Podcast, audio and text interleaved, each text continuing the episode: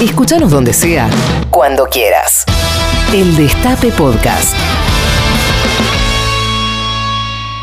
Rinconet se llama Sebastián Fernández. Sebastián Fernández. Mira, tenemos ministro de Cultura ahí. Eh, ¿Sabes que hay dos? Decían jefe de gobierno el fin de semana, ¿eh? pero no. ¿De Rinconet? Se ve que el Tuco tiene información posta. Ya tengo posta, posta. Aparte tengo dos, eh, escucha esto, tengo dos Piti Fernández. Eh, porque Sí. uno es el cantante de Las Pastillas del Abuelo. Sí. Y el otro es Piti Fernández, ex guitarrista de Los Piojos, actual Sí. La Franela. Sí. Eh, así que se prenderían los dos esos. Yo hablé con los dos, son los dos bastante copados. Así que se prenderían. Eh, Fernández Mejide atendería la bolsa. ¿Fernández Mejide? Sí, la bolsa. Sí. No dije, no especifiqué qué tipo de bolsa. Eh, Fernández. Bar- Silvia Fernández Barrio también se encargaría de la bolsa. Sí. Tuco, vamos todos por eso. no. Velocidad. Sigamos spoileando Game of Thrones, chicos. Seguimos con.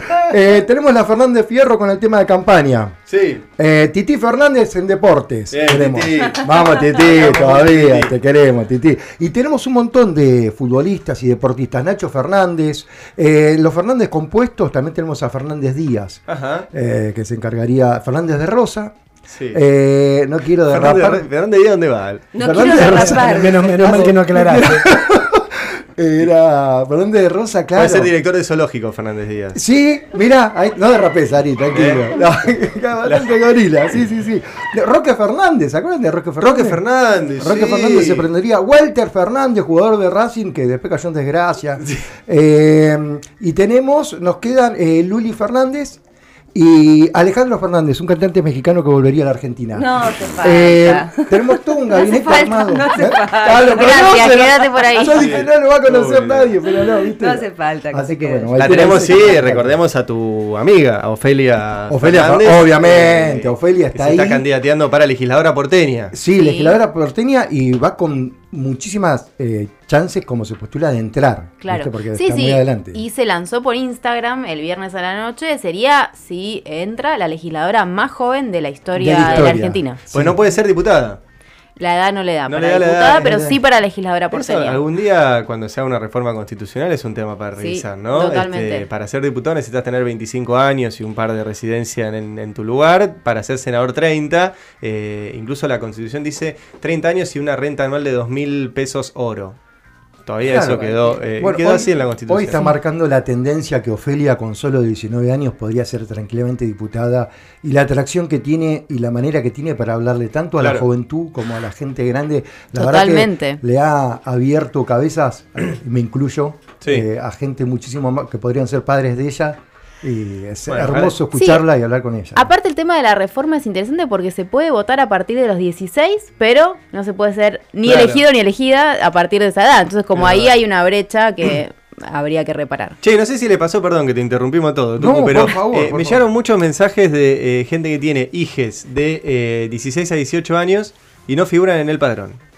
No, figura en sé si alguno de ustedes les que chequear. pasó o si conoce a alguien que le haya pasado y si conoce nos cuentan, pero eh, tengo al menos 10 casos de pibes y pibas que tienen de 16 a 18 años y no están en el padrón. Así que ojo con eso. Pero bueno, tú tenías algunas noticias, ¿no? Eh, sí, sí, tengo unas noticias porque ya estaba todo escrito, estaba todo preparado. Te digo, eh, se anunció la fórmula y anunciando una fórmula de una renegociación eh, que están imaginando los futuros equipos económicos cómo le van a pagar los vencimientos de deuda al FMI. Sí. Pero esto estaba todo en una canción que tenemos acá preparada. Presos del Fondo Monetario.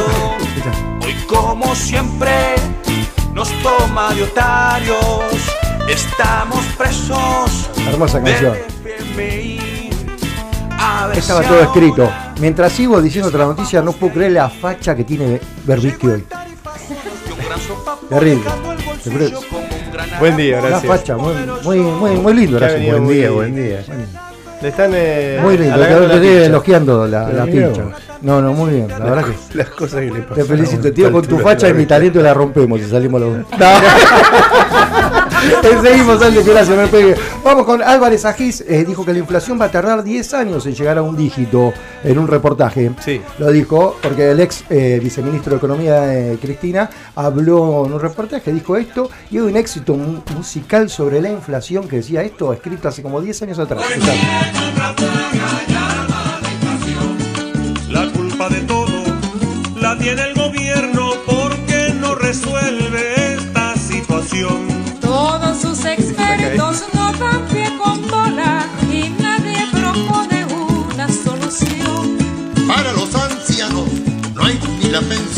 sí, esto. ministerios todo es corrupción. Esto se escribió hace como 20 años. Mirá cómo vamos volviendo cada una determinada cantidad de años a un mismo momento. Mientras, Que son cubanos. esto, viste, tienen toda la onda cubano, pero son argentinos, gracias. Yo también pensé que eran cubanos al principio. Y sabes que hicieron una genialidad, un artista que se llama Lucas Requena, Sí. eh, que hizo esta canción extrayendo frases del señor Mauricio Macri, eh, que otra vez volvió a hablar que eh, todo lo que está pasando con la fórmula Fernández Fernández para él, como que volver atrás, que el país no tenga futuro. Y esta gente, este señor, perdón, Lucas Requena, construyó esta canción con frases del mismísimo Mauricio que se llama Se acabó el mandazo. Les pedí que mi mandazo fuese evaluado. Se acabó el tiempo. Se acabó el Sí, tiempo. canta Macri, el mismísimo Macri canta. Nos propusimos cambiar nuestro país en serio. Cambiar en serio implica atravesar dificultades. Yo lo dejo que este siga, lo voy a dejar de último para que lo escuchen mucho. Dejamos- cerramos con No este. Aceptamos que nos mientan, que nos ocultan datos relevantes. Y hoy podemos decir que la Argentina está mejor.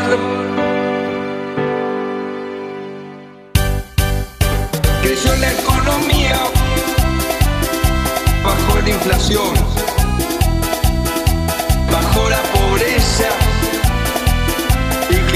700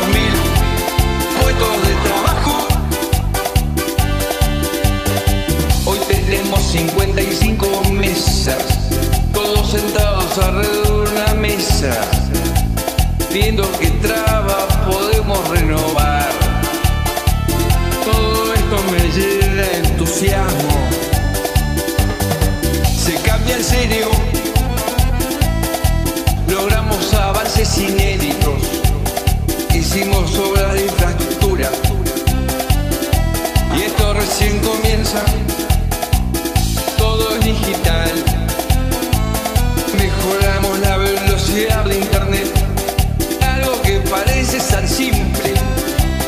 Trámites que llevan meses o las semanas. Creció la economía, bajó la inflación, bajó la pobreza.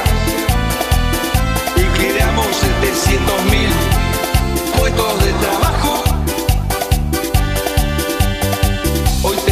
55 mesas, todos sentados alrededor de una mesa, viendo que traba podemos renovar. Todo esto me llena de entusiasmo. Decidió hacer una reforma profunda, esos cambios que necesitábamos y esperábamos. Y